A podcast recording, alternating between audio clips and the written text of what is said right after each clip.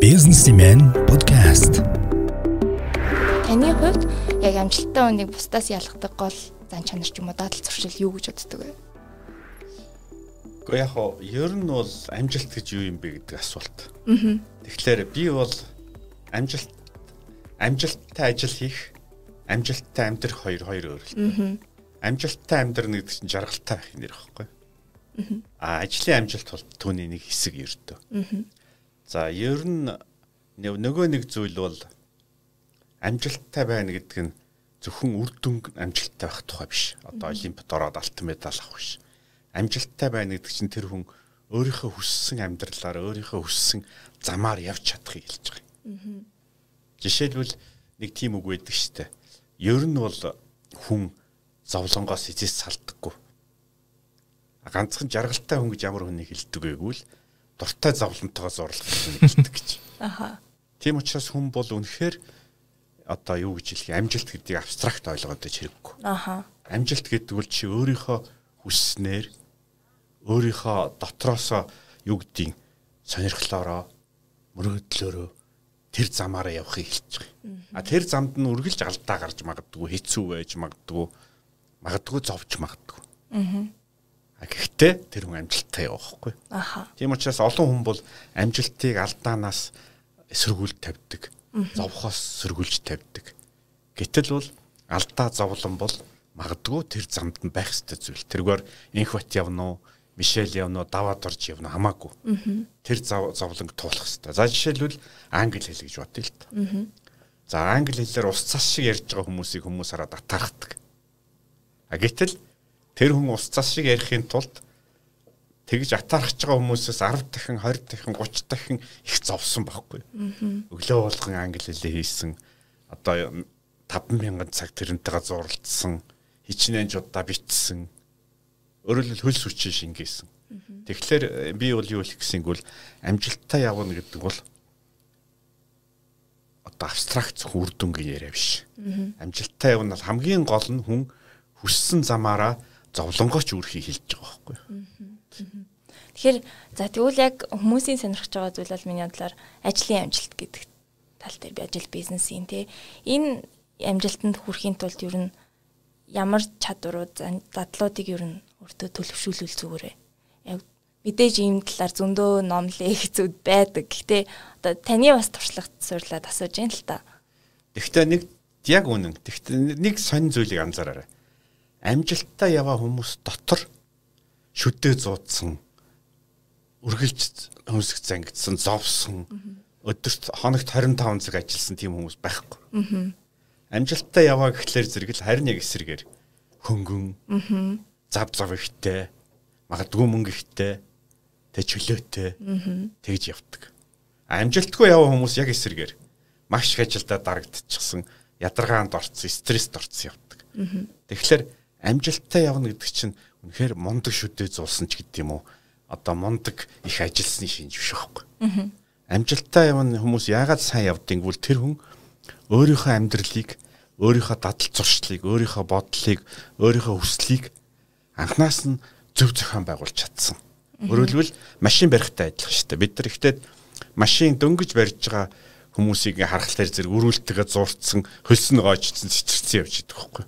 Урдаас нь том машин ирэхлээр зарим нь айгаа зогсцсон. Аха. А гэтэл нэг жилийн дараа юм хоёр жилийн дараа харахад нөгөө нөхөр чинь өө нэг гартаа бутерброд барьцсан нөгөө гартаа утсаа барьцсан шахуу хажуу тийш харцсан ингээд дуайл явчихдаг. Аа. А тэгсэн мөртлөө аль нь илүү машинаа жолоодж байгаа. Огт зүгээр тоохгүй явж байгаа жолоодж байгаа шүү. Тэгэхээр амжилттай хүмүүс бас их тэгж явдаг. Аха. Амжилтгүй яваа хүмүүс нь яг эсрэг анх сурж байгаа юм шиг л ингээд зовоод байдаг. Тийм учраас амжилт гэдэг бол миний бодлоор бол ерөнхийдөө өөрийгөө дадал зуршлуудаа бүтээх юм нэр байхгүй. Тэрийг ухамсартайгаар бүтээдэг. Тэгэхээр би бол амжилт гэдгийг бол амьдралын хэв загвар гэж хэлж байгаа. Өөрөлд чи амжилттай явах хэв загварыг олох хэрэгтэй. Түүнээс шүдээ зууж хоногт 18 цаг ажилласнаар биш байхгүй. Тэгэхээр тэрийг одоо миний тэр вебинарын сэдв бол тэр шүү дээ хүмүүс өөрийгөө олно гэж ярьдیں۔ Өөрийгөө олддгүй байхгүй юу? Аха. Хаанаас олох юм? Зүг чи байж л байгаа шүү дээ. Аха. Олоод ах юу байгаа юм? А ганцхан өөрийгөө бүтээдэг. Ааха. Харин асуулт яг юг бүтээх юм? Яаж бүтээх юм? Хизээ ямар дараалалаар бүтээх юм? Энийг бол алхам алхмаар хийдэг байхгүй. А энэ нэг бол эхлээд бол хийхэд нэлээд тийм одоо юу гэх юм одоо өөрийн сахилга бат хэрэгтэй. А гэхдээ тодорхой хугацааны дараа чи ерөөсөө тэрийг өөрөө юу гэдэг яг нэг машин барьдаг шиг 70 тухамсараараа мэдрээд явчихдаг байхгүй. Аа. За түрүү хэллээ л ингээ нөө дуртай зовлонтойгоо зууралдах гэдэг. Тэгээд аз жаргал амжилт гэдэг нэг хоёр ойлголт байгаад байгаа шүү дээ. Тэгэхээр одоо зарим хүмүүсийн хувьд бол ингээд нөгөө нэг аль нь алиндаа үйлчлэх ёстой гэдгийг сайн ойлгож чаддгүй ингээл амжилтын одоо мөртөө нөгөө талаас харахаар аз жаргалгүй амьдраад байгаа юм шиг те. Тэгэхээр ер нь яг зүгээр миний зүгээр харж байгаагаар те би өөрийнхөө өөрийнхөө одоо өөр дээр бол ингэж боддог байхгүй. За би дуртай ажлаа ямар ч ихсэн хийж байгаа юм те. Гэхдээ дуртай ажлаа хийгээд яг аз жаргалтай байж чаддаг чадж гэнэ үү гэд одоо үе өөрийгөө чеклэх чеклдэг байхгүй. Одоо жишээ нь юу гэдгийг за өглөө босоод би ажилдаа явах гэж байна те. За энэ ажилд явахд би энэ дуртай байна уу юу дотроо те. А дуртай ингээл ажилд явахд одоо нэг төгшөөхгүй ингээл дотор хүмүүс за гоё ажил очиод тийм ингээ хийжээвэл за ямар ч ихсэн тодорхой төвшөнд аж жаргалтай байгаад а дуртай ажил хийж байгаа юм хэдийгээр том амжилт гараагүй ч гэсэн энэ бол хизээ нэгэн цагт амжилтанд хүрэх юм. Тэгэхээр би бас ухаад нэхэр таны хувьд а аж жаргалтай амьдрахын тулд одоо энэ бүхнийг хийж гэнэ үү эсвэл одоо өөр ямар нэгэн одоо тийм одоо өндөр тийм эрхэм зорилгод үйлчлэхийн тулд энэ бүхнийг хийж гэнэ үү? Гэхдээ яг хоо ер нь бол хүн болгон өөрөөр харддаг. Тэр бүхэл хүн залуудаа нэг өөрөөр харддаг, дунд наснд нэг өөрөөр харддаг, ахмад наснд нэг өөрөөр харддаг.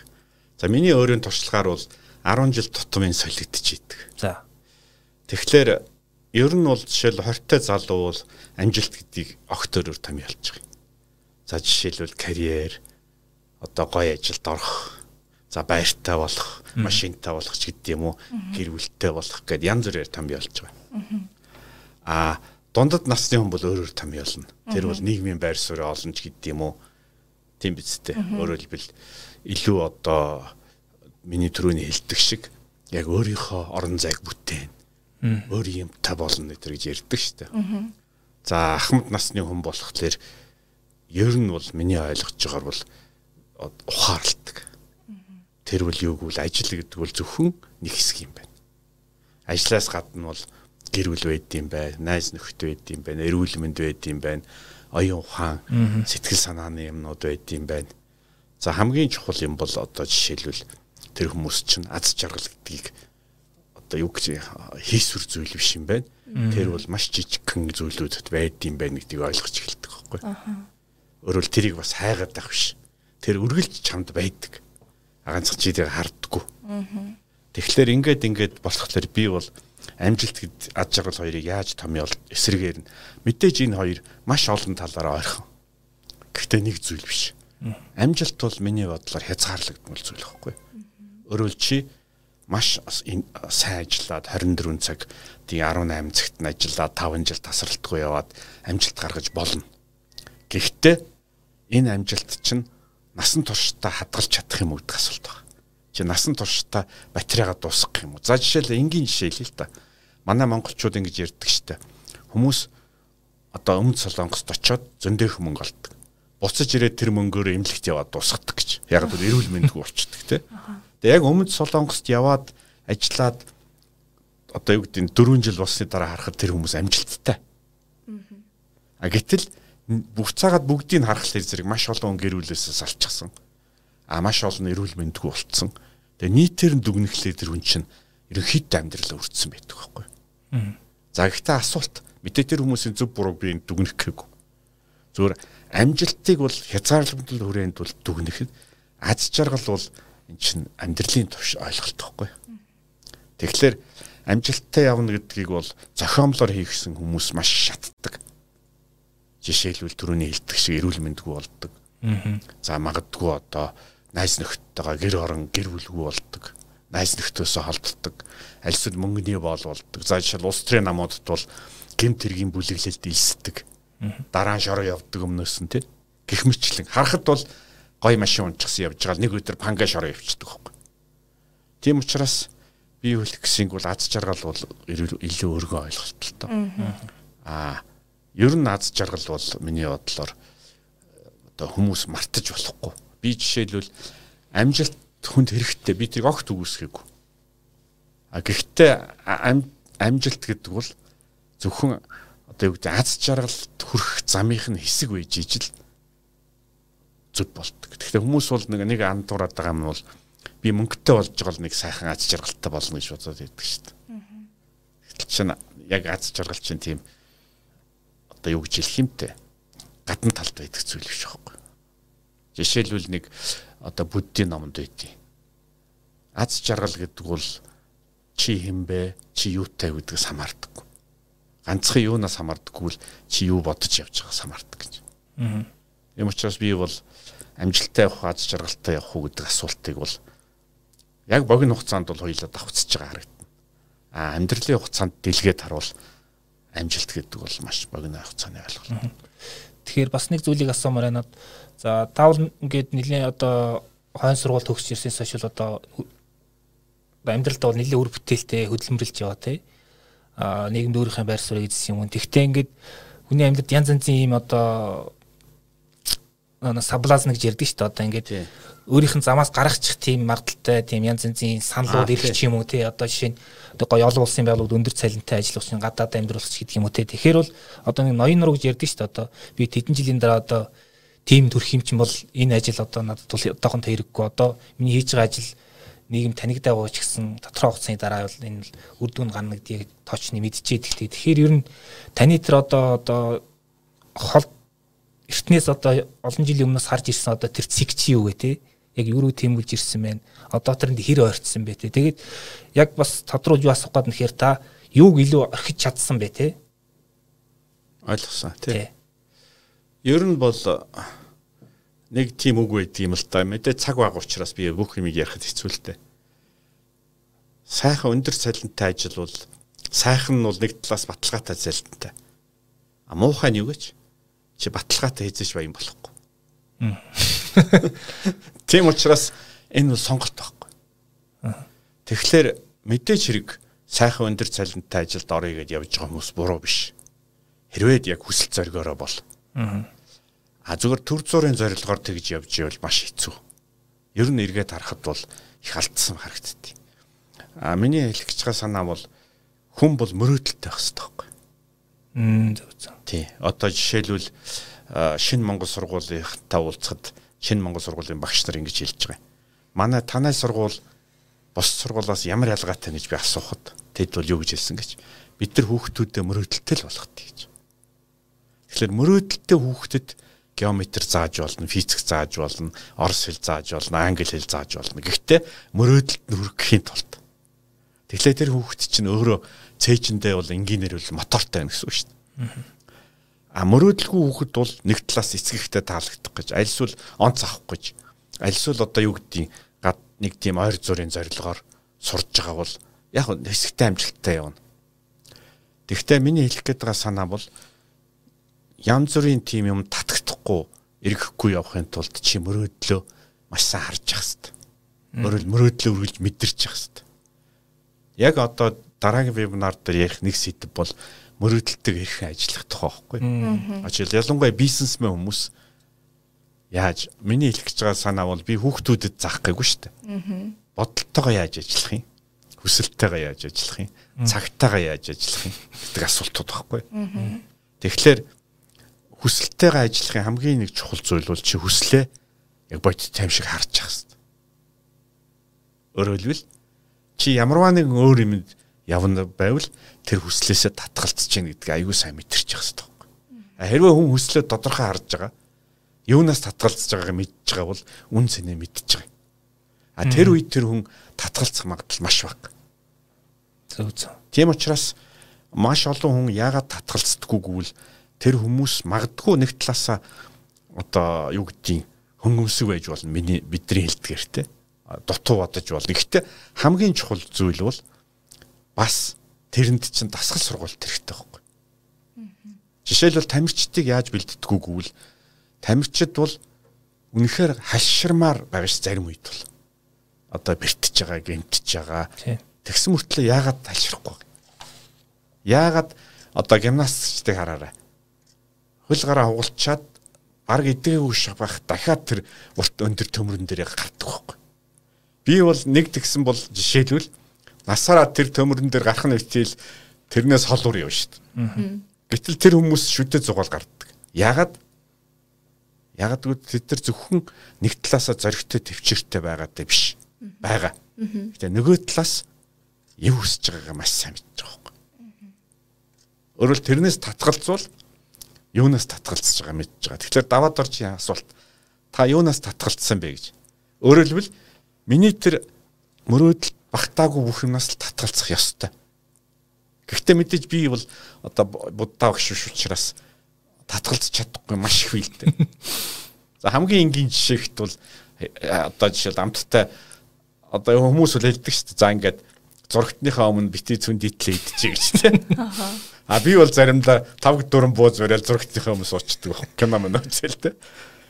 Тэгтээ бол нөгөө талаас өөрийгөө шагнаж сурах хэрэгтэй бас. Яагаад гэвэл чи хэрвээ нэг ажил сайн дууссан бол би юу жишээл ингэдэй. Бүтэн сайдруул ингээд хоол ерөөсөө юу ч харихгүй. Уух дуртай би одоо юу гэдэг баг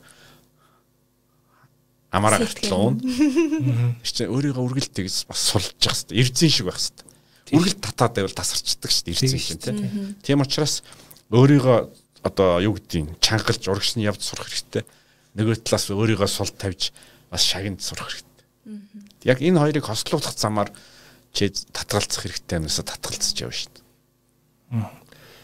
Тэгэхээр нэг юм үг гэдэг шүү дээ одоо ямар ч алдаа хийхгүй явах нь өөр айгуутам алдаа гэд те хүн заавал алдаанаас суралцж тэн дээр дөрүүлж одоо сургамж авдаг. Ер нь алдаж чадахгүй бол ер нь амжилтанд бас тийм үрж чаддгүй те. Тэгэхээр таны хувьд ер нь хамгийн одоо өртөгтэй те хамгийн их одоо мөнгө нүгээр ч юм эсвэл цаг хугацаагаар ч юм уу өртөгтэй хэрнээ хожим марахт ингээд хамгийн үн цэнийг авч үлдсэн одоо өгсөн тийм ямар алдаанууд байна. Оо алдаа бол хангалттай шүү дээ. Ер нь бол алдааны цуглуулга гэдэг өөрийгөө нэрлэхэд буруудахгүй байхгүй.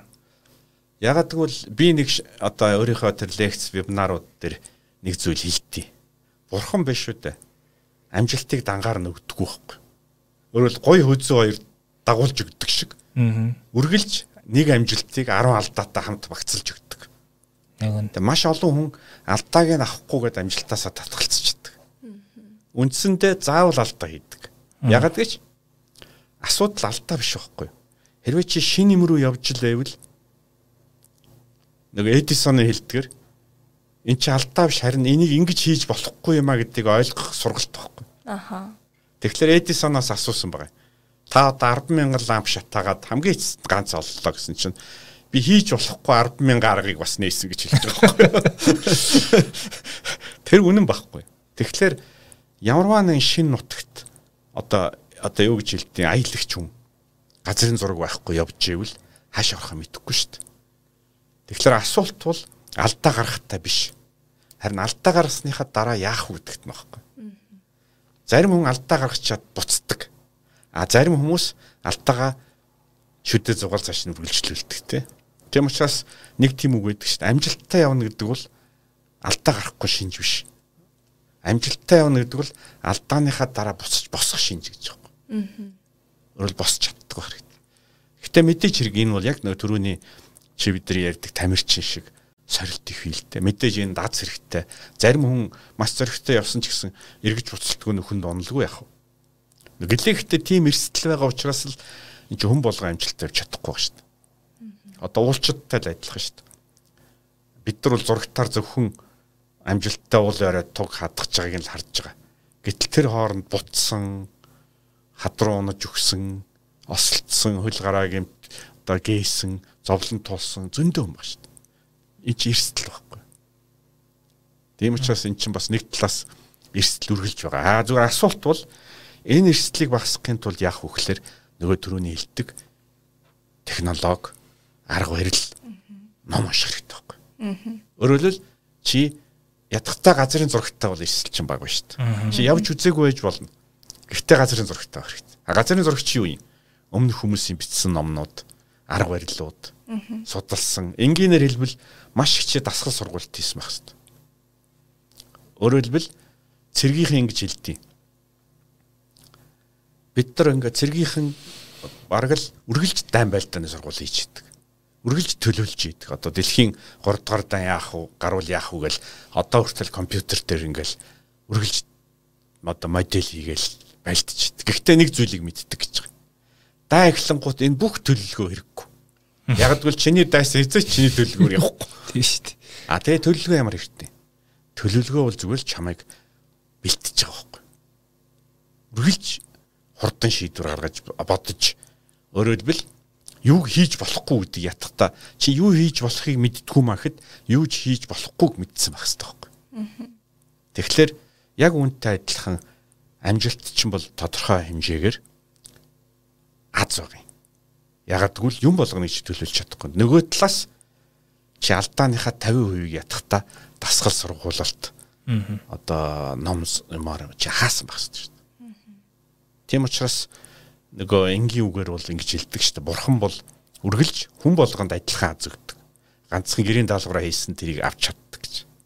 Адилхан шүү дээ. Тийм учраас би бол дасгал сургууль бол бэлтгэл бол шийдвэрлэх хэрэгтэй л гэж боддог.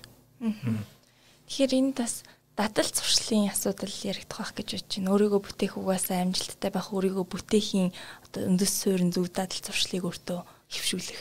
Тэгэхээр танд яг хамгийн одоо их эргээр нөлөөлдөг таны ажил, тамийн эргээр нөлөөлдөг. Ер нь та өөрийнхөө хамгийн бахархдаг дадал зуршлыг. Ер нь бол яг нэг нэг хэлэхэд ингэдэй.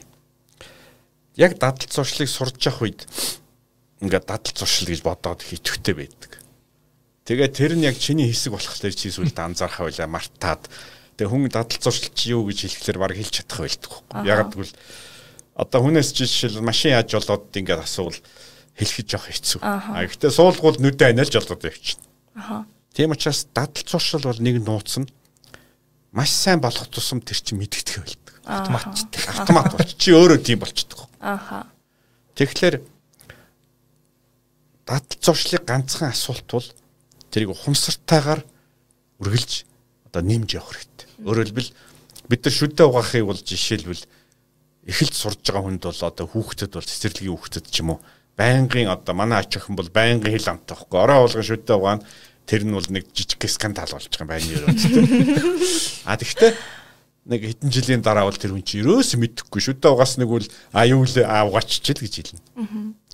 Тэгэхээр дадал зуршил хамгийн их бахархдаг зүйл гэвэл миний хувьд бол зүгээр яг зүгээр нэгэнд асууж байгаа учраас хэлэхэд тасралтгүй суралцах дадал зуршил байхгүй. Өөрөөр хэлбэл чи үргэлж шилдэг байх албагүй. Шилдэг болоход хэцүү.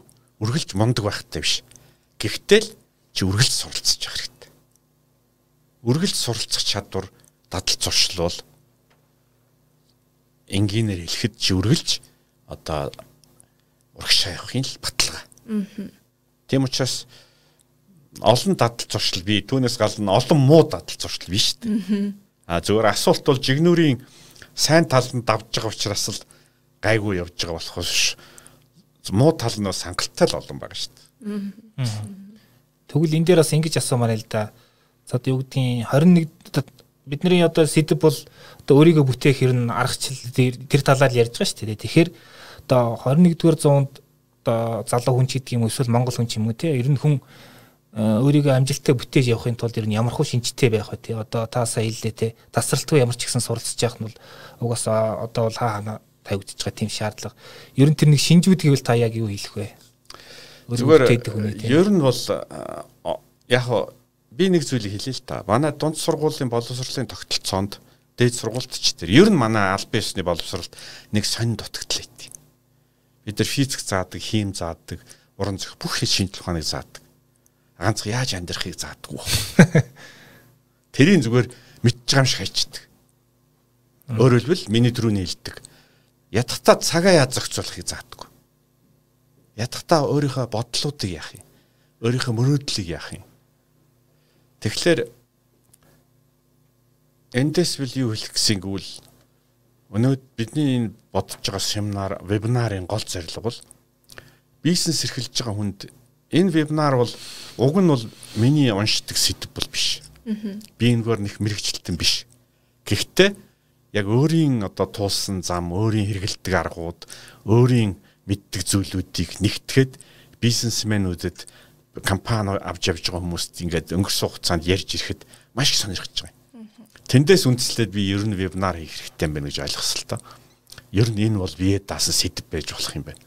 А яагаад гэвэл хүн бол бизнес эрхлэе гэж бодоод одоо инженеэр бол зарим нь ажилласаа гараад зарим нь сүүлийнхаа мөнгийг шавхаад ингээд өрмөц одоо хэцүү одоо эрсдэлтэй амьдралын замыг сонгодог. Гэхдээ нөгөө талд нь маш том шагнал байгаа. Ягаад гэвэл чи өөрийнхөө цагт өөрийнхөө амьдралд эзэн болно. Тэгвэл дахиад түрүүний хэлдэг шиг энд чи бэлтгэлгүй гэрийн даалгаваргүй нөө цэргийнхнаар хэлбэл байлдааны төлөвлөгөөгүй дасгал сургуулгүй орвол ялагдах магадлал маш их байхгүй. Ялагддгүй махад чи амжилт харьцангуй амжилттай явах боломжийг одоо багасгачдаг. Тэгээ эндээс үндэслээд зүгээр нэг юм санаа гарч ирж байгаа юм. Ер нь жижиг компанийг эзэн нь авч явдаг. Дунд компанийг менежмент нь авч явдаг. Том компанийг соёл нь авч явдаг. Тэгэхээр 10-аас нэг 100 хүнтэй компанийг бол ер нь за нэг 50 хүнтэй компанийг бол эзэн нь тодорхойлдог. Тэр эзэн өөрөө ямар бодолтой байна? Ямар сахилга баттай байна? Ямар дадал зуршилтай байна? Компанид маш их нөлөөтэй. Тэгээд тэр хүн чинь эрсдлээ эрс нэмчихэж байгаа. Яг тэгвэл зүгээр явж исэн хүн одоо банкны зээл аваад ч юм уу татвартай тулаад олон ажилд аваад өөрөөр өөрийнх нь эрсдэл магадгүй 10 дахин нэмэгдэж байгаа. Өөрийнх нь ажлын цаг эрс багасж байгаа. А энэ үед өмнөх нормалны эрүүл ухаанаар бодож исэн амьдралын хэв загварууд нь ажиллаж чаддгүй байхгүй. Тэр хүн хямардаг, маш их ядардаг. Магадгүй 10 жил болоод 20 жил болоод эргээд харахад магадгүй жоох мөнгөтэй болдог. Тэгсэн мөртлөө түрүүний солонгос явна гэдэг шиг өөрөө ажлынхаа боол болчдөг. Тэгэхээр одоо асуулт. Окей чи бизнесээ хийн. Шин нөхцөл байдалд, шин зорилгот тэгвэл амьдралаа яах юм? өөрийгөө яах юм бэ? Ийм асуулт гарч ирж байгаа байхгүй. Тэгэхээр чи өөрөөр амьдрах хэрэгтэй шүү дээ. Яг гэвэл чиний эрсдэл чи 10 дахин нэмэгдээд, ажил чи 10 дахин нэмэгдээд хахад чи хуучнаар амьдрал чи гарцаагүй шатна. Тэгэхээр 10 дахин өндөр эрсдэл, 10 дахийг ачаалал, 10 дахийг ажил даахын тулд чи гарцаагүй өөрийнхөө одоо байгаа нөгөө дадал зуршил, гоор юм, бодол, хүсэл бүх юм өөрчлөх хэрэгтэй.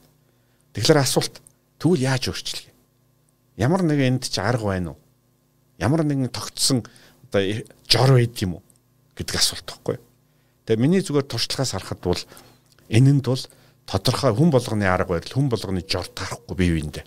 Жишээл даваад доржвол шал өөр байгаа надаас. Гэхдээ зарчим адилхан байхгүй. Чиг адилхан. Ятгахтаа биш үү дээ. Даваад дорж миний аргыг хэрэгэлдэггүй махад энэ зүгт би өөрийнхөө аргыг олох юм байна гэдгийг мэдэрч болно шүү дээ. Ер нь Энийг би анхаарах хэрэгтэй юм байна. Өөрөөр би бодлоо анхаарах хэрэгтэй юм байна. Хүслээ анхаарах хэрэгтэй юм байна. Цагаа бас анхаарах хэрэгтэй юм байна. Энэ бүгдийг харин яаж анхаарна гэж юу гэсэн үг вэ? 1 2 3 яг юу гэсэн үг вэ? Яаж анхаарах юм? За би анхаарахаар шийдлээ те маргааш өглөө яах юм те. Энэ асуултууд байгаа байхгүй. Тэгэхээр энэ бүгдээс үндэслээд би түрүүний даваад орж асуултанд юу гэж хариулах вөхлөр амжилттай явахын хамгийн том шинж тэмдэг бол эхлээд чи тэрийг ухамсарлах хэрэгтэй өөрөө чи урсгалаар явж болохгүй байхгүй. Тийм учраас миний энэ вебинарын гол зорилго бол үндсэндээ энэ л. Урсгалаараа наадах чинь шийдэхдэггүй шүү. Магадгүй нэг 100 хүнээс нэг азтай нэг нь гинтхэн шийдэгдэж магадгүй. Гэхдээ 99 нь шийдэгдэхгүй шүү.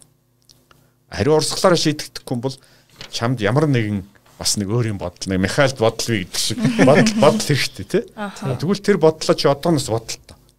Тэгвэл яг юу бодох юм? Яг л энэ асуулт таахгүй. Тийм учраас би бол амжилттай явахын хамгийн гол шинж тэмдэг бол хүн ухамсарлалт гэхлээ. Өөрөөр энийг ухамсарлсан хүн юм олддог байхгүй. Өөрөөр хэлбэл юу хүсэж байгаагаа мэдж байгаа хүн юу хийх харагддаг. Юу хайж байгааг мэдчихвэл тэрийг олддог. А ихэнх хүн биш үү дээ. Нэг сонин юу хайж байгааг мэдэхгүй явсараа тусдаг. Яг юу хайж байгаагаа мэддэггүй байхгүй. Жаргалтай амьдрий гэдэг. Амжилттай явъя гэдэг. Тэгээ яг юу хайгаад байгаа. За би жишээлбэл даваад орж тэлж болно. За би ич хиттэй. Алтан загас байхгүй. Даваад орж ирээл за намайг амжилттай болгох гэд хэлж. Алтан загас урдаас нь асууна. Окей. Чиний хувьд 1 2 3 яг юу юм? Так. Тэгэхээр ихэнх хэлж чад. Зарим нь ихэнх нь мөнгө гэж хэлтий. Гэхдээ амиа орлоод мөнгөтэй болоо шатаад өгсөн зөндөө байгаа шүү дээ. Хамгийн сонирхолтой одоо энгийнээр хэлбэл хүн ихэнх мөнгөтэй хүн мөнгө биш юм гэдгийг мөнгөтэй болоод ойлгодог. А хоёрдугаар зүгээр энд бол бизнесийн нэг нууц байдаг. Маш олон бизнесүүд хэлдэг. Хэрвээ анханасаа бизнесийг зөвхөн мөнгө гэж харуул тэр бол шатахын цондон. Ягд гэвэл хүн мөнгөний төлөө шүтээ зугаад богино хугацаанд явж чаддаг. А гэтэл бизнесийн нууц юу вэ? Ихэнх тохиолдолд чи мөнгөгүй явдаг байхгүй. Өөрөөр хэлбэл хөл дээр босч байгаа бизнесмен хүний 10 жилийг эргээд үзвэл 9 жил нь мөнгөгүй тарчилж байгаа. Тэгэхээр асуулт. Окей, мөнгөтэй байхгүй. А мөнгөгүй 9 жилээ яад авах юм? Тэгэхээр мөнгө зөвхөн өсөж байгаа хүн мөнгөгүй 9 жилийг давтдаггүй байхгүй. Тэр чинь өөр юм өсөж байгаа хүн давтдаг. Тийм шүү дээ. Нууц нь тэр байхгүй. Хэрвээ чи зөвхөн мөнгө бодож ивэл чиний ихэнх амьдрал ялангуяа шин шинийг бүтээж байгаа интерпренер шинэ эрсдэлтэй явж байгаа хүмүүс бол мөнгөгүй шүд зух явах цаг чинь чиний 90% шүд. Аа. Энийг давахын тулд чамд өөр бодол хэрэгтэй шүү дээ. Тэгээ энийг л бодох хэрэгтэй. Тэгэхгүй бол зөвхөн мөнгө бодож байгаа хүмүүний харж байгаа бол анхны энэ хүндрлийн үед нэгэнт хүсэж байгаа нь байхгүй юм чинь тэ болчдөг байхгүй. Аа. Яг л мөнгөгүй олон жил шүд зууж явна гэдгээ мэдэхгүй байх гэсэн үг шүү дээ бодлын тухайд бас танаас нэг зүйл асуумаар нь ухамсарлах гэд хэлж штэ тийм учраас одоо яг англиар awareness гэдэг үг гэдэг штэ тийм байнга тэрийг бодож санаж ингэж ухамсарлаж явах энэ бас бяцлаглалын нөлөө байдаг уу? Та бас бяцлагал хийдэг те сонирхдаг. Тэгэхээр ер нь одоо өөрөөр хэл тодорхой аргачлалын нэг юм чинь аргачлалаас гадна ер нь тууштай байдлын талаар би бас энэ ярмаар аахгүй. Байнга тэрийг ухамсарлаж даадал зуршлыг суулгаж цаг бодлоо үргэлж тийшээгээ чиглүүлж ингэж байх дээр яг мэдээч хэрэг байдаг надад. Би бясалгадаг. Бодлоо чиглүүлдэг тэн дарга техникүүд байдаг. Бясалгал бол юунд хэрэгтэй гэвэл зүгээр би бол одоо бурхан шашин тэр талаас нь бол мэдэхгүй юм байна. Одоо бясалгалыг нэг хүнд зааж л мэдэхгүй. А гэхдээ зүгээр яг өөрөө мэдрээд ойлгосон зүйл бол бясалгал маш хэрэгтэй. Яагад гэж бясалгал бол хүн бол өөрийнхөө бодлын боол болохоос чөлөөлдөг. Өөрөөр хэлбэл зөвхөн амжилт биш. Бүх төрлийн бодол. Тэр бодлоо чи хөндлөнгөөс нь харж гэх юм уу? Тэрэндээ чирэгд тавих болдог байхгүй. Жишээл уурын мунхаг гэдэг нэг үг байдаг шүү дээ. Уурандаа чирэгдэд тавихад баахан сэлэм эргүүлчихэд маргааш нийчиж өгөхөө шатдаг те. Да би ер нь юу хийчих вэ те. Тэр чинь үгсвэл уурандаа дийлтцсэн гэсэн үг шүү дээ. Яг түүнтэй адилхан маш олон хүн бодолтой дийлтдэг. За энийг бол телевизээр маш харж болно. Хоёр хүн баргалдах тал улаарайд бүр нэг нэгийгээ дахиж уулзахгүй юм шиг муу хэлдэг. Яагаад? Яагаад тэгвэл тэр хүн чинь бодолтой автцсан, бодолтой дийлдсэн байхгүй. Гэтэл бодол гэдэг чинь ертөл чиний бодол шүү дээ. ертөнц бол чиний бодол биш шүү дээ. ертөнц бол өөрийн дүрмээр явж байгаа. Тэрийг мартцсан байхгүй.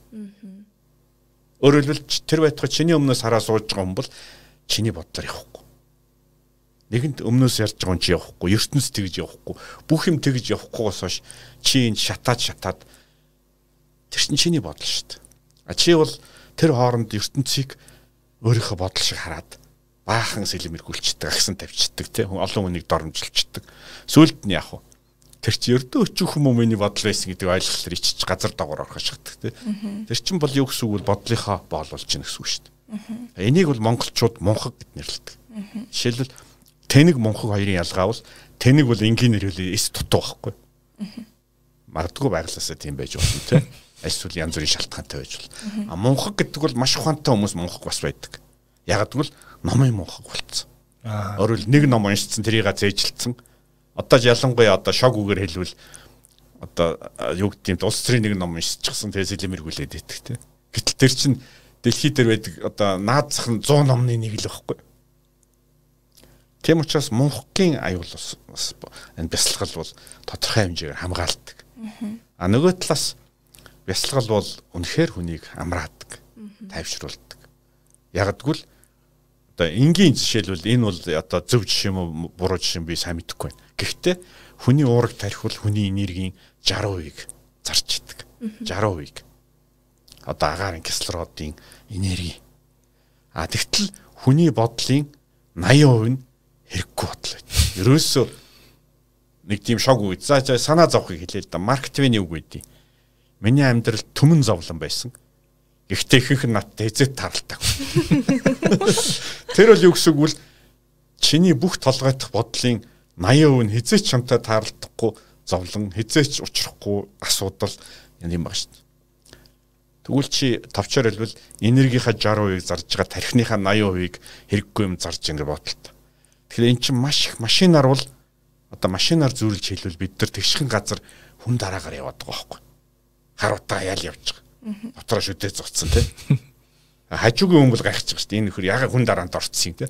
А гэтэл нөгөө хүн чинь нэг хэн нэг үзий ядаа тийм үү хэн нэгэнд одоо уур нүрээд хүн дараанд орцол явж байгаа шүү дээ. А гэтэл тэр чи өөрийгөө шатааж байгаа байхгүй. А тэгэхээр бясалгах нь гэдэг чи юу гэсэн үг вэ? Ганцхан зүйл мэдчихэж байгаа. Би хүн дараанд орчлоо гэдгийг мэдчихэж байгаа байхгүй. Аа. Нэг ухаантай болж байгаа юм биш. Аа. Ухамсарлж байгаа байхгүй. Аа. Тэр чи юу гэсэн үг вэ? За би хүн дараанд орчлоо. За би бодлынхаа боол орчлоо. За би ингэж хамаагүй одоо юу гэж хэлтий алхахлаараа дими юм ярьдаг шүү гэдгийг ч мэддэг тийм. Энэ бүх юм чи мэдэж эхэлдэг. Юмыг бол нэг өөрөөр чи бодлоос өргөн харж эхэлдэг. Энэ бол бясалгалт. Тэнгууд хүний нөгөө стресс дарамт хүн дараач сулардаг байхгүй.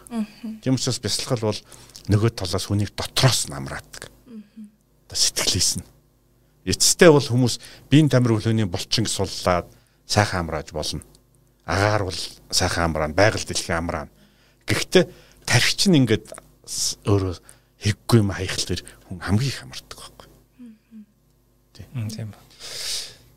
Тэгэхээр ерөөхдөө таны ярианаас нэг зүйл ойлгож юу ялж нэхэр орчин үед хүн ер нь хүн те юу бодож юу мөрөөдөхөөс маш их зүйл одоо шалтгаална те ер нь вебинараар ясын талаар яригдах юм шиг энэ те аа тэгээд юу мөрөөдөж юу бодох вэ гэхээр одоо бизнес тал руугаа илүү ярил одоо та бүхэн нь ярьдаг шүү дээ өөрийгөө чөлөөлсөн нөгөө нэг бизнесийн систем болгоцсон одоо захирлуудын тухай бол та бүхэн нэлээд ярьдаг. А тэгэхээр ингээд өөрийгөө чөлөөлсөн захирал хүний хувьд бол одоо юу бодож юу мөрөөдөх бас их чухлаар тавигдчих эхэлнэ тий. Яагаад гэвэл тэр компанийг одоо цааш нь авч явахдаа замыг тодорхойлох хүн чинь тэр болж штэ. Тэгэхээр юу асуух гээд нэхэр өөрийгөө чөлөөлөөд одоо илүү одоо гоё мөрөөдөл чим эсвэл хэрэгтэй бодол мөрөөдөл өөрийгөө хөтлөхийн тулд орчин үед хүн мэдээлэл илүү ойрох хэрэгтэй те. Хэрэгтэй мэдээлэлтэй илүү ойрож хэрэгтэй тэр мэдээллийн одоо каналууд сувгууд ихтэй өөрлөг одоо татах өөртөө тийм одоо поток бий болох нь шүү дээ. Урсгал одоо мэдээллийн хэрэгтэй мэдээлэл. А биний өнөөдөр одоо анзарч аваар бол хүмүүс маш хэрэггүй мэдээлэл авиг цар загцуулж байгаа хгүй маш одоо хэрэггүй мэдээлэлээр одоо тал таваад үргээ тогинсаа болгоцсон тий. А хэрэгтэй зөв мэдээллийг яг ингэж фильтрд зөв авч чаддаг бас энэ орчноо мэдээллийн орчин бас нөлөөлдөг л ахaltaа тий. Тэгэхээр таны хувьд ер нь яг тэр зөв мэдээллүүдийг ямар арга замаар олж авдаг вэ ер нь те? Яг өөртөө миний хувьд бол ингээд заримдаа одоо зарим мэдээлэлээс айгүй хоцорсон юм шиг тийм мэдрэмж үеийг төрдөгтэй. Тань тийм мэдрэмж бас төрдөг. Ер нь энэ мэдээллийг яаж фильтрдэг та өөртөө? Яаж хэрэгтэй мэдээллийг авдаг вэ? Ер нь бол юм. Мэдээлэл шүү дээ. Мэдээллийг нууц байдیں۔ Мэдээлэл хэрэгтэй хэрэггүйг нь тэр хүний зорилго шийддэг байхгүй. Өөрөөр хэлбэл надад хэрэгтэй мэдээл Мишель огт хэрэггүй. Аа. Чамд бол жишээлбэл огт хэрэггүй гэж багтдаг. Аа чамд хэрэгтэй мэдээл надад огт хэрэггүй. Тэгэхээр мэдээллийн нууцных нь үн цэн нь зөвхөн мэдээлэлд өөрт нь байдаггүй. Тэрийг хүлээж авж байгаа тал нь ямар зорилгоор ашиглах гэж байгаа, юунд ашиглах гэж байгаа гэдэг энэ үнэлгээ нь бас чухал байхгүй. Тэгэхээр мэдээлэл бол өгч байгаа авж байгаа хоёр талын харьцаанаас хамаардаг. За жишээлбэл хэдүүлээ нэг мэддэгт мэрэгэн цаахаар мэдтгүүд ирээн цаахаар гэдэг чинь яг адилхан шүү дээ. Яг л нэг номыг мэддэг хүнд өгүүлтэр чинь үнэхээр мэрэгэн цаахаар. А мэддгүй хүнд бол зүгээр л цаас цаас. Тийм учраас мэдээллийн энэ орчинд бол хүмүүс хоёр янзаар алдаа гаргадаг. Нэг нь бол зорилгоо тот мэдхгүй хүнд бүх мэдээлэл адилхан харагддаг. Өөрөөр хэл түрүүний хэлдэг нэг ямар чи саблазн гэж орсоор хэлсэн тий ямар зүйл татагдахгүй бол чи хэрвээ зориггүй явж ивэл бүх юм татагдана. Өөрөөр чи бүх гялгар юмд татагдана. Яг үнэ. Өөрөөр чи хаашаа явж байгаагаа мэдэхгүй одоо аянчин бол айлын найр болгонд чи согтож байна. А хаашаа явахаа маш сайн мэдж байгаа юм бол айлын найр дээр уухгүй шүү дээ. Тэгэхээр эцэстээ мэдээллийг ялах хамгийн чухал одоо дотроос ялах зүйл бол эхлээд чи юу хийж байгааг мэдэх хэрэгтэй Арваа чи юу хүсэж байгааг мэдчихвэл тэрэнд хэрэгтэй мэдээлэл өөрөө ч мэдэрнэ. Нэгдүгээрх нь тэр. Хоёрдугаарх одоо том проблем бол миний зүгээр харж байгаагаар энэ үл яг энэ вебинарт хамаагүй л дээ. Гэхдээ маш олон хүн бас цагаа үнэлж мэддэг. Цаг нь үнгүй юм шиг урсч идэг. Тийм учраас нэг Оросууд убит виремя гэдэг чинь цагийг ална гэж тийм. Аргаар сошиалд байж байгаа хүмүүс бол 50% байх шиг байна. Тэд нарт бол ямар ч мэдээлэлээс хамаагүй. Зүгээр л тэр хоорондоо нэг шар хэвлэл уншиж байгаа юм шиг харж идэг. Тэр бол нөгөө талаас энэ мэдээллийн одоо ачаалал мэдээлэл живэх нэг аюулх байхгүй. Тэгэхээр дүгнэлт хэлбэл соронзонтой адилах гэж хэлж байгаа мэдээлэл. Өөрөлд мэдээлэл үргэлж одоо нэмэгдсэн нэгт. А чи зөвхөн хасгацсан нэгтээ бол чам дээр бүх мэдээлэлээр наалтчихна. Тэгэхээр зарим хүнд очиод наалтахгүй байхгүй. Зарим хүн бол зөвхөн хэрэгтэй юм аа авна. Тийм учраас мэдээллийг хоёр янзаар би хэлж болно. Нэг нь бол чи дотроосоо зорилгоороо цагаараа ялгаж чаддаг хэрэгтэй. Хоёрдугаарх нь за тэгээд цагаараа ялгасан ч гэсэн чамд хэрэгтэй мэдээлэл 10 100-аар ирвэл одоо яаж ялгах вэ? Дараагийн техник асуудал гарч ирнэ. Чи тэрийг яаж ирэмлэх үү? Яаж тэр мэдээлэлтэй ажиллах уу? Тэр чинь бол тэртээ зүг бүгд чамд хэрэгтэй. Гэхдээ дахиад хэлэхэд чамд бүгд хэрэгтэй боловч чамд цаг чинь байхгүй. Өөрөөр чи үргэлж тийм конфликт буюу тий зөрчилт байгаа шүү дээ. Энгийнээр хэлбэл одоо яг оюутантай адилхан. Чи бүх билетийг мэддэг болсон. Гэтэл шалгалт өгөхөд ердөө 3 цаг үлдсэн байгаа. Чи тэгэхээр азаа үзс нэг л уншин шүү дээ. Тийм биз дээ. Яг тэрэн шиг чи зөв мэдээлэл сонгож авахын тулд яах вэ гэдэг техникүүд байдаг тийм. Тэр бол дараагийн асуудал байхгүй. Тийм учраас зөвөр миний хэлэх гэж байгаа нэг сонин санаа байдیں۔ Нөгөө чойл авсан чи багш дээр би нэг удаа гэртэн зочиж очисон чинь нэг залуу ирээд ингэж ярьж байгаа юм. Багшаа би англи хэл заалган руу гэж. Би яг хажууд нь сууж ирсэн байна. Тэгсэн чинь за чи тэгээ юу сурсан гэсэн чинь би юу ч мэдэхгүй ингээд цагаан талгаасаа эхэлнэ гэсэн чинь лосонж багш гэсэн гэж би чамд огцсаахгүй гэж. Ягаад гэсэн чинь чи өдөө 30 30 гарцсан залуу байсан. Энэ хооронд цагаан талгаа сураагүй гэдэг чинь альсвал чи ерөөсөө усан тэнэг нөхөр байна. Альсвал бүр яацгаалсан залах хүн байна. Өөрөөр тэр хүнийг өөрийнхөө хийх стамыг хийцсний дараа тэр багш туслана гэж хэлж байгаа. Түүнээс өөрийнхөө хийх юмыг хийгээг үнд туслахгүй л гэсэн үг шүү дээ.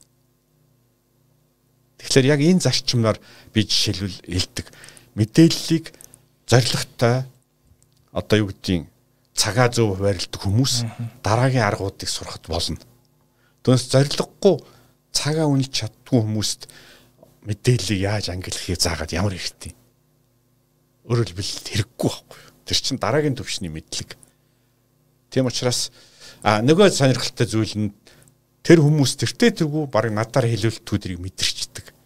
Тэгэхээр тэр буддийн сургаалд байдаг нэг бүх над их таалагдтыг. Тэр үнэхээр амьдралд үнэн.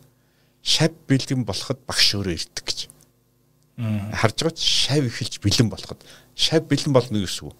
Өөрийнхөө гэрийн даалгаврыг хийсний дараа багш чинь гарч ирнэ гэж. А гэрийн даалгавраа хийгээгүй бол багш цэц гарч ирэхгүй. Аа Тэгэхээр цаг гэж та ярьлаа. Цагаа яаж зөв хуваарлах одоо та өөрийнхөө яг таны туршлага хувийн туршлагаас сонирхмоор л хүмүүс ч гэсэн тэрийг их сонирхож байгаа бох. Та цагаа яаж хэмндэг вэ? Яаж зохицуулдаг вэ? Ер нь бол цаг хуваарлах олон арга байдаг. Хүн болгоны ажлын горим одоо жишээлбэл компани захирал нэг хүн өөр хэрэг, ажилт нэг өөр хэрэг, төрийн албаагч нэг өөр хэрэг. Тэгэхээр цаг бол өөрөөр хэлбэл яг тухайн хүний амьдралын хэв загвар, ажлын загварт тааруулж л зөв байх тухай ярихаас биш хүн болгонд таардаг зөв гэж юм байхгүй шүү дээ. Тэр бол. Зөв яг миний ярьдаг гол сэдв бол энтерпренер хүн, бизнесмен хүн цагаа яаж авч явах вэ тухай яриа. Тэгээс миний ярьж байгаа зүйл бол тамирч хүн огт таарахгүй гэж магадгүй. Төрийн албаагч огт таарахгүй. Тэргүй хэл дөнгөж ажилд орсон хортой залуучууд сайн таарахгүй. Ягаад гэвэл тэр хүн чинь бол одоо өөрийнхөө цагийг удирдах биш дээрэс нь хүн цагийг зохицуулж өгч штэ тий. Тэгэхээр би бол цагийг бол ерөөхдөө бизнесмен хүний талаас нь хэлэхэд бол яг энэ дээр би өөрийнхөө нэг 2 3 аргыг энэ вебинар дээр ярих гэж бодож байгаа байхгүй. Тэр арга нь бол мэдээж хэрэг чиний амьдралын 24 цагийг шийдэж чадахгүй. Би тийм зорилго тавиагүй. Ганцхан нөгөө тасралтгүй сурна, тасралтгүй хөгжин гэдэг зорилгот чинь зөвхөн тэр зорилго чинь тааруулж цагаа яаж зохион байгуулах вэ гэдэг ярьж байгаа. Аха. А магадгүй чамайг сайхан амархад загсанд явхад би бол мэдэхгүй яахыг те. Тийм цаг байдаг л гэж би хэлнэ. А түүнээс биш яг тасралтгүй суралцаад тасралтгүй ажиллаа зөв хийж урагшлахад ялангуяа технологи өндөр хөгжиж байгаа мэдээлэл дарагдчихсан энэ үед яаж одоо тэр гол бүтээмжтэй цагуудаа зохион байгуулах үүдийг л би ярьж байгаа байхгүй. Тэгэхээр цагийн хувьд бол хэлэхэд энэ дээр олон арга байдаг. А мэдээч хэрэг би бүгдийг ярьж чадахгүй. А тэр тусмаа би бол энэгээр мэрэгчлэлтэн биш. Гэхдээ би зовлон үдсэн чавгант нэг биш. Өөр дээр ажилласан хамгийн сайн магадгүй би дөрөв та аргыг үдсэн байж магадгүй. Яг тоог нь мэдэхгүй байна. Зүгээр ер нь л ихэд олон юм үдсэн. Гэхдээ гарцаагүй ажилласныг би баталж чадах. Тэр жишээ нь би өөрөө байна гэж хэлж чадах юм аа би ярьж байгаа байхгүй. А тэр нь бол нэг сонирхолтой маш олон хүмүүс тэгж хэлж байгаа бас. Тийм учраас би бол яг бизнесмэнүүдэд бол яг практик ажилтдаг жишээ л ярина. Түнс онл ярих гайгүй шүү дээ. Цаг гэдэг дээр та бас нэг ийм одоо жиргээ оруулсан шүү дээ. Агуулга нь бол ийм байсан. Одоо цаг цаг үрж одоо мөнгө хэмдэг нэг хэсэг хүмүүс ахад одоо тий. А мөнгө зарцуулаад цагаа хэмдэг хүмүүсээс а тэгтээ хоёр дахь нь илүү ухаалаг юм а гэдэг. Тэгэхээр таны хувьд одоо ингээд бас бас бизнесийн үнэтэй одоо ингээд дижитал хором гэдэг энэ байгууллагыг байгуулад бизнесмен зориулсан платформ network сүлжээг байгуулах гэх ингээд явж те туслах гэх. Тэгэхээр яг одоогийн нөхцөлд та юунд илүү одоо их цаг зарцуулж байна? Юуг илүү үнцэнтэй гэж их цагаа зарцуулж байна? Одоо мөнгнөөс илүү те илүү үнцэнтэй гэж үзээд. Гэхдээ яг ер нь цаг бол их сонин. Жишээлбэл одоо алдартай хүмүүсийн үгийг иш татаж болно л доо. Яг хүмүүс тэрийг сонсох дуртай учраас би хэлж байгаа. Түүнээс хаа нэгэн дорж хэлсэн бол хүмүүс сонсохгүй гэж магадгүй л. Гэтэ Хенри Форд ингэж хэлсэн байгаа. Таны хамгийн гол ажил юу гэхэд миний хамгийн гол ажил бол бодох гэж. Тэгэхээр лидер хүний хамгийн том ажил бол бодох байдаг. Хэлбэл хэдүүлээ ингээ ойд явж байна. За би та нарыг ахлагч байна гэж бодъё. А надаас та хоёр нэг л зүйл асууна. За дараа нь хаашаа явах юм гэж. Төөрчүүл хаашаа явах юм. Түүнээс намайг төлөөсөө хагалсан уу, хоолсоо хэмжсэн үү гэдгээр та хоёр хэмжихгүй шүү дээ. Та хоёр удирдах чинь юугаар хэмжих үгүй л зүг чиг сайн саасан уу гэдгээр л хэмжинэ. Өөрөөр компас байсан уу гэж. Яг түүнтэй адилхан бизнес авч явж байгаа хүний хамгийн чухал ажил бол зорилгоо тод хараад яг тэрнийхээ төлөө явж чаддаг, явуулж чаддаг, бүх юма зохицуулж чаддаг байна. Тэгэхээр би тэр цаг гэдэг асуултанд бол юу гэж хэлэх үү гэхээр цаг бол. Өөрөөр хэлбэл чи хичнээн хүссэн ч хүсээгүй ч цагийг чи нэмж чадахгүй хасч чадахгүй. Энэ бол эрзэн шиг биш байхгүй. А харин чи мөнгийг олж болно.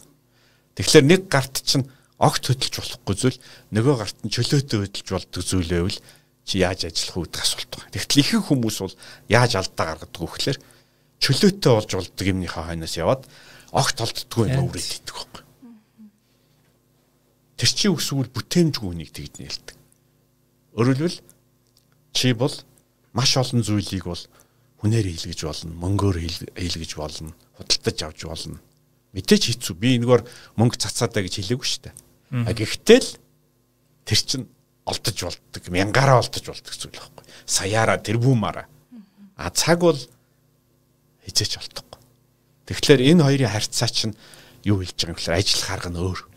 Тэгэхээр жишээлбэл баян хүн цагаа хэмнээд мөнгөө зардаг. Ядуу хүн мөнгөө хэмж зараад цагаа мөнгөө хэмнээд цагаа зардаг те. Яагаад учиртай гэхээр яагаад тэр хүн баян болсон гэвэл асуул баян хүн ядуу хүн дэвш ихгүй. Нэг хүн бол үнэхээр бүтээмжтэй ажилд сурсан. Өөрөөр мөнгийг ажиллуулж сурсан. А нөгөө хүн бол мөнгийг зүгээр өөрийнхөө хэрэгсэл гэж. Үгүй юу гэх юм та одоо бензин шиг хэрэглэе гэж боддог байхгүй. Шатхуун. Шатхуун. Гэтэл мөнгө чинь өөрөө зэвсэг байхгүй. Тийм учраас би бол мөнгөтэй харьцах арга, цагтай харьцах арга хоёрыг бас л дахиад нэг ухамсарлах ойлголт. Consciousness гэдэг чинь тийм. Энэ ялгаа энэ байгалийн хуулийг чи мэдчихэвэл энэ хоёрыг маш ухаалаг зарна. Аа нөгөө талаас цагийг чи одоо юу гэж хэлэх юм жишээл Мишель надаас ингэж асууж болно. За та цагаа маш хүнэлт юм байна. Тэгэхээр минут болгон чинь бүртгэлтэй байх. Үгүй шүү дээ. Үгүй цаг үнэлнэ гэдэг чинь биш үү дээ. Минут болгоно нягтлан бодох шиг бүртгэхийн нэр биш байхгүй юу? цаг үнэлнэ гэдэг чинь хамгийн үнэтэй юмдаа үнэтэй цагаал зарж чадчихвал бусд нь бус түнтэй адилхан чи байглаараа л явна гэсэн үг шүү дээ. Өөрөөр хэлбэл чи өглөөний 4 цагч гэдэг юм тодорхой цагуудыг хамгийн гол юмдаа зөв зарж сурах хэрэгтэй. А бус цагт нь бол чи тэгээд солонгос киногоо үзнэ пиво ууно тэр чи амьдрал шүү дээ. Энд чи ямар робот биш те. Тэгэхээр цагаа зөв зарна гэдэг бол миний ойлгож байгаагаар 24 цагаа одоо нэгтлэн боддан сөтлөөд явна гэсэн үг биш байхгүй. Цагаа зөв зарна гэдэг чинь гол юмдаа цагаа зарц сурах тухай яриа. А бусад юм бол амьдрал шүү дээ. Тийм учраас Джон Ленноны үг үйдий одоо юу гэдэг хамгийн дуртай зүйлтэй зарж байгаа цаг бол үрж байгаа цаг ерөөсөө биш гэж. Тэр чинь жаргалын тухай ойлголттой холбоотой ш. Тэгэхээр маш олон амжилттай хүмүүсийг хараарай. Ихэнх хүн чөлөөт цагтаа байхын тулд л явж байгаа. Чөлөөт цагаараа зарим нэг гольф тоглож байгаа, зарим нь гэр орондоо байж байгаа, зарим нь дуртай юм хийж байгаа. А тэр цагууд нь ягаад чөлөөтөд нэрлэж байгааг бол ерөөсөө мөнгөний төлөө явахгүй байхгүй. Өөрөөр мөнгөө бүх юма хийчээд дараа хийж сулж авсан цагнаа бол нөгөө нөхөр чинь одоо юу гэдэг модны оролт шалтан дэш хараад пивга твчих байгаа байхгүй. Тэгэхээр дараачийн асуулт бас таны нэг бас нэг жиргэтнээс санаа авч асуух гэдэг л дээ. Үгээр та нэг хэлсэн шүү дээ ингээд одоо хүмүүс хүний болсон хэр амжилт явах нь бас ингээд одоо өдөрт ч юм уу 7 хоногт ямар хүмүүстэй уулзаад явж байгаа тэр нэг танилын хүрээллээс айгүй шалтгаалдаг гэдэг. Жишээ нь 7 хоногт 10 хүнтэй уулзгаад ядаж нэг тал нь ингээд айгүй чамд шин санаа өгдөг одоо мэдлэг өгдөг тийм хүн байвал байдал шал өөрлөн. Таны хувьд одоо яг энэ бүтээч танилын үрээг гэх юм уу те ер нь энэ ямар хөө байна одоо а та бол өөрөө бол мэдээж одоо уулзахыг хүсдэг хүмүүсийн нэг нь ш та. Та өөр таны хувьд те одоо тэр хүрээ ямар хөө байна? Яг нь ковидын үед өөрлөлтөө. Өмнө нь бол мэдээж хэрэг тодорхой дахиад хэлэхэд нөгөө зориг гэдэг асуулт гарч байна. Тийм л дээ тий. Чи зорилгоо дагж байгаа байхгүй. А нөгөө талаас бол хагас сайдар бол найз нөхдөдтэйгээ Варг үнд ямар үе жаргаж ийнэг бол ямар ч зориггүй дэмий хөвтөж байгаа да жаргаж байгаа. Тэр чи яг чи бол амрах цагт амарч ажиллах цагт ажиллаж сурах хэрэгтэй. Өөрөөр ажил дээр амраад гэртээ ажиллая гэдэг нь хамгийн буруу байхгүй. Аа. Тийм учраас би бол э, миний ярьж байгаа зүйлийг абсолютныгаар битээ ойлгоорой. Өөрөөр хэлбэл би бол э, залхуур үедээ чангалтай залхуурдаг. Тэгэхээр одоо асуулт бол үнэхээр тэр амжилттай явах цаг эдрийг яаж зохион байгуулах вэ? Гэдэг л асуулт байхгүй. Өөрөөр хэлбэл чи гол юмда цагаа зөв зараал нэг амьдрал бол би жишээлбэл нэг зүйл хэлэх гэсэн. Үргэлж ирдсэн шиг байхгүй. Шээр үргэлж татаад байвал тасарна. Чи тэрийг сул тавьж явах хэрэгтэй, шагнаж явах хэрэгтэй. Одоо юу гэдэг юм? Залхуураад зарим үед чи бол бүр сайхан залхуурд сурах хэрэгтэй. Тий. Манай нэг танил байдیں۔ Тэр бол надад хэлдэг байхгүй. Би нэг сайхан залхуурмаар байна. Орныхоо өмнө баах идэх юм тавьчаад орноосоо босхгүй телевизээр асаасан. Тэр ч юм чи цэнэглэгдэж байгаа байхгүй. Тийм биз дээ. Тэгээд тэр бол миний бодлоор бол тэгэхээр би юу хэлэх гэсэн гэвэл дахиад энэ бүгд чи ухамсартай явах тухай байхгүй. Чи ухамсартайгаар үхтлээ ажиллана. Ухамсартайгаар одоо энгийнээр хэлбэл үхтлээ залхуурна. А асуулт ихэнх хүн бол энийг ухамсарлагдаггүй. Тийм учраас ажил амралт хоёр нь учраа олдох байлчсан ингээд өөрөөр цагаа зохицуулж чадахгүй. Хамгийн гол зүйл нь болохоор цаггүй болцсон байж идэг. Хамгийн хэрэггүй зүйл дээр зөндөө цагтаа болцсон байдаг. Гэх мэтлэн иймэрхүү асуудлууд байгаа л та. Тэгэхээр энэ бүх яриаг хэрвээ нэгтгээд хэлбэл зүгээр л чамд ямар нэгэн өөрийн тийм схем төлөвлөгөө хэрэгтэй байхгүй. Би цагаа яах юм? Би бодлоо яах юм? Би хүслээ яах юм?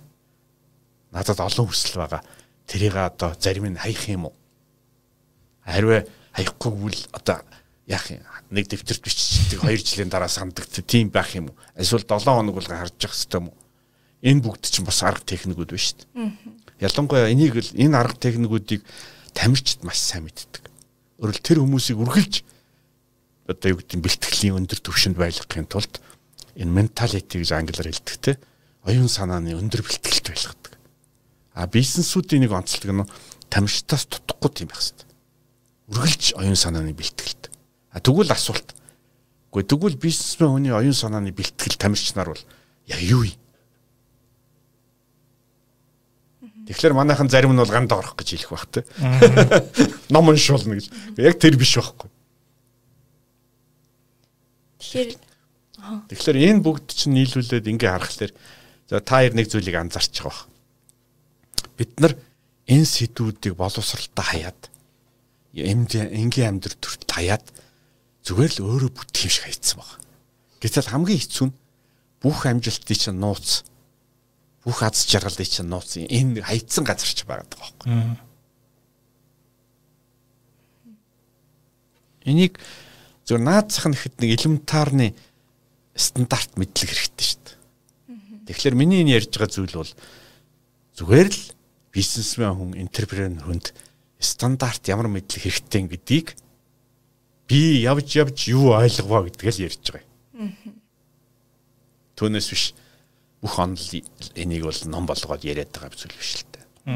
Тэгэхээр хамгийн чухал нь ерөөхдөө одоо тэр зорилго бодол мөрөөдөл гэдэгтээ одоо та схем гэж хэлсэнтэй одоо нэг замын зураг гаргаад англиар бол mapping хийнэ гэж ярьдаг шүү дээ. Тийм л байх хэрэгтэй.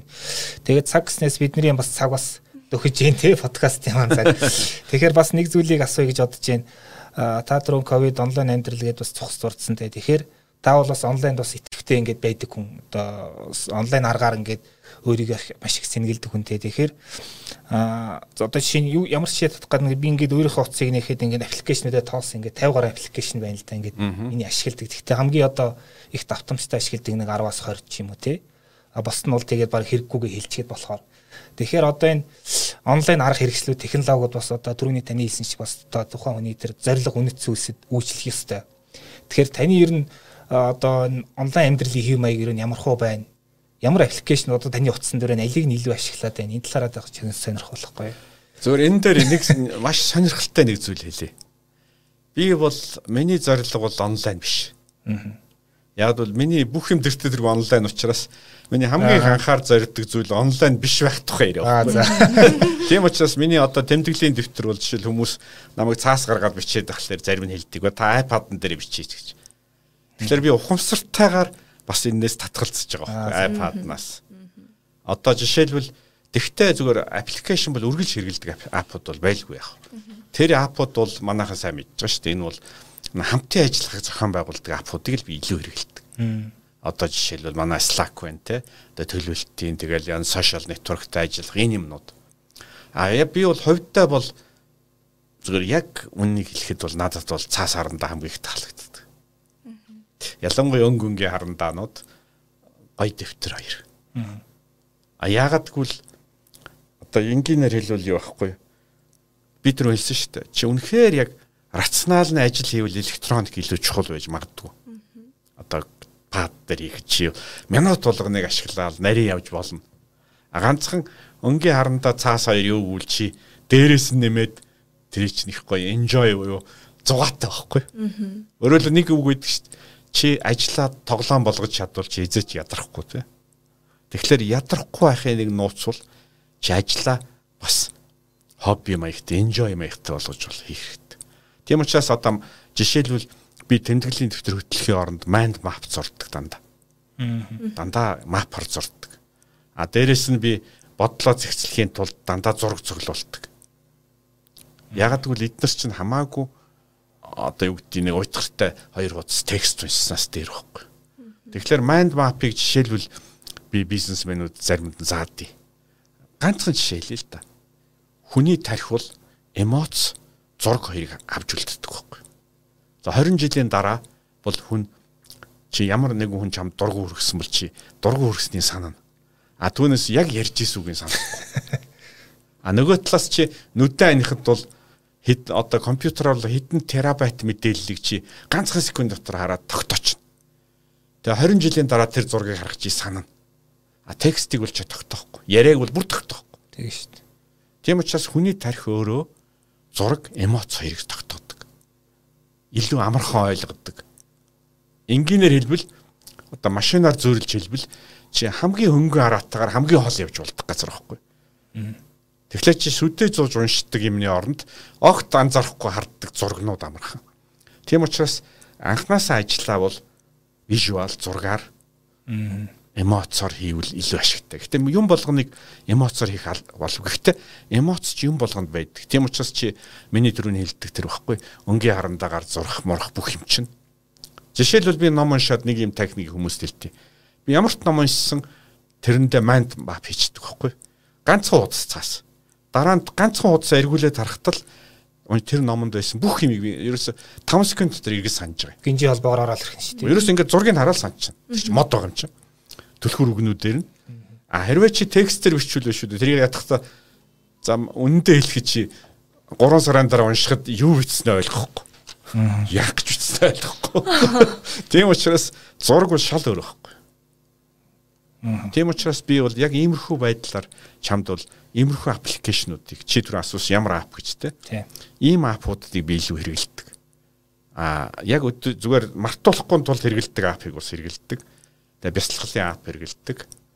Тэгээд илүү хоорондын тим воркинг буюу багийн ажлын апуудыг хэрэгэлдэг.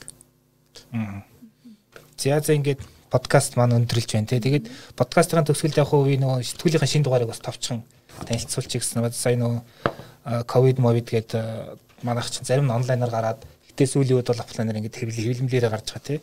За энэ дугаар маань ерөнхийдөө нөгөө марс төслийн тухай үндсэн сэдв нь бол юм. Гэхдээ дотор эндээс бас өөр олон материалууд байгаа.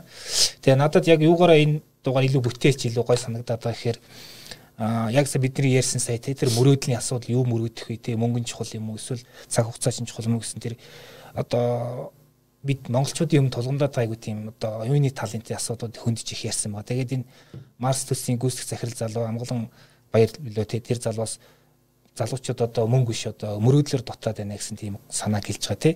Тэгэхээр бол энд э, айгуу тийм одоо ашигтай гэж хэлэх юм одоо зүгээр одоо практик өнцгөөс харахад төслийн тухай төслийн төслийн тухай биш. Ерөнхийдөө яг бид нар цаашаа хаашаа явах юм бэ, юу хэрэгтэй юм бэ гэдэг талаар бол нэлээд яригдсан. Нэнхүү захирлын материал ч ихс орсон байгаа их захирлын материалд болохоор гол санааны үгээр одоо бид нэр ихэд олон улсын төвшин сэтгэхээс өөр аргагүй болсон юм аа гэдэг чадсан үедээ л хүчтэй байдаг гэсэн санаа. Тэгээд энэ дугаар маань одоо одоо хэвлэгдээд гарцсан байгаа. Та бүхэн захиалж авч уншиж болно шүү гэдгийг зүгээр сануулах гэсэн тий. Ан дээр нэг зүйл нэмж хэлэхэд бизнес сэтгүүл дээр марс төсөл ямар учиртай гэж. Яг амгалан баярын хэлж байгаа үнэн. Нэг талаас бол өнөхөр Монголын шинэ бизнесийн сэтгэлгээ. Гэтэ нөгөө зүйлийг бас харах хэрэгтэй бидний хувьд шүү дээ хүн болгонд өөрийн хувийн марс төсөл байгаа байхгүй юу. Одоо марс гариг дээр 10 жилийн дараа буу гэж хүн төрлөخت мөрөөдж байгаа бол чи дэлгүүрээ 5 жилийн дараа 80 гэсэн бас төлөлгөө байгаа шүү дээ. А тэр чинь бол зарим хүний хувьд бол аимшигтай хэцүү. Одоо юу гэж хэлэх юм бэ? Марс дээр буух шиг хэцүү зүйл байхгүй юу? Ойлгомжгүй хэцүү. Гэлээ ихтэй хүн төрлөختөн марс дээр бууна гэж мөрөөдөд хаа чи тэрний нэг өөртөө ногдох саяны нэгийг мөрөөдөж болно шүү дээ. Би нэг одоо юу гэдэг 200 м квадраттай дэлгүүртэй болно гэж. Зарчим байл. Тийм. Тэгвэл зүгээр эндээс нэг зүйл хэлэх гэж байгаа. Яг энэ Марс төсөл шиг өөрийнхөө төлөвлөгөө мөрөөдлийг бас бодит болох хэрэгтэй. Зураг, мэдрэмж. Марс бол excitement гэж англиар ярьдаг тийм. Тэр шиг чи өөрийнхөө энэ зураг бизнесийн тэр 200 м квадратынхаа зургийг зураад хандаа өлөх хэрэгтэй байхгүй. Тэгээ өөрөө одоо тэр нь гоё дэлгүүр бол чи менежер нь зогсож байгаа альсвал чи гал зугуул чи тоогооч хувцастай гоё гоё хамгийн орчин үеийн Италийн сав суулгануудтай тэр. Гэхдээ яг тэгж хийх хэрэгтэй. Тэгэхээр бид нар хэлсэн биш эмоц мартагддаггүй гэж.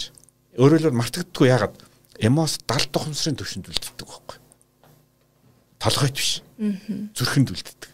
Тийм учраас эмоцжуулсан ямарваа нэг юм бол амьдрдаг. Тэгэхээр түрүүн Мишель хэлсэн шүү дээ. Үргэлж бодож идэг гэж. Үгүй үргэлж боддоггүй. Орил тархиар үргэлж бодвол ядарна. А хариу чи 70 тухамсар чинь тэрийг ингээм үргэлж мэдэрч хийвэл чи ядрахгүй. Тэгэхээр асуулт бол чи хүслээ яаж 70 тухамсар чилжүүлэх вэ? Яг бол бидний хийж байгаа үйлдэл сонголт шийдвэр болгоны дахиад хэлэхэд 80% нь бид толгоогоор бодохгүй байдаг. Тэрийг бол ухамсараар 70 ухамсараар хийдэг байхгүй. Өөрөө мэдэхгүй ш сонгож хийдэг. Тэгэхээр тэр 70 ухамсар чинь өөрийн одоо зөв буруу гой хааш явах уу гэдгээ мэдэрдэг бас өөрийн мэдрэмжтэй байх хэрэгтэй шүү дээ. Тэгэхдээ нууц нь бол энэ бүгдийг хийж болдог. Ягдггүй л энийг нэг талаас дээр үеийн шашнууд мэдчихсэн дараа нь одоо тамирчид маш сайн мэддэг. Түүнээс шүтээ зугаал цаас арамдаа гаргаал бодоол хийгээд байгаа юм байхгүй шүү дээ. Тэгэхээр Марс төсөл энэ сэтгүүлийг би жишээлбэл дахиад даваад орж хэлж байгаа зүйл нэмээд хэлэхэд үнэхээр Марс төсөл бол том төсөл. А нөгөө талаас интерпренер болгон өөрийн Марс төсөлтэй байх хэрэгтэй л да. Яг үнэ тийм. За тэгэхээр та бүхэн смарт амьдрал буюу өөрийн бүтээх зам вебинарт оролцохыг хүсвэл Академицийг Харакоромцыг дижитал сайтаар ороод энэ вебинартаа бүртгүүлэх боломжтой шүү. Энэ хүү вебинар маань эх 7 хоногийн мегмар гаргийн 19 цагаас зохион байгуулагдана. Яа. Баяртай. За За баярлалаа.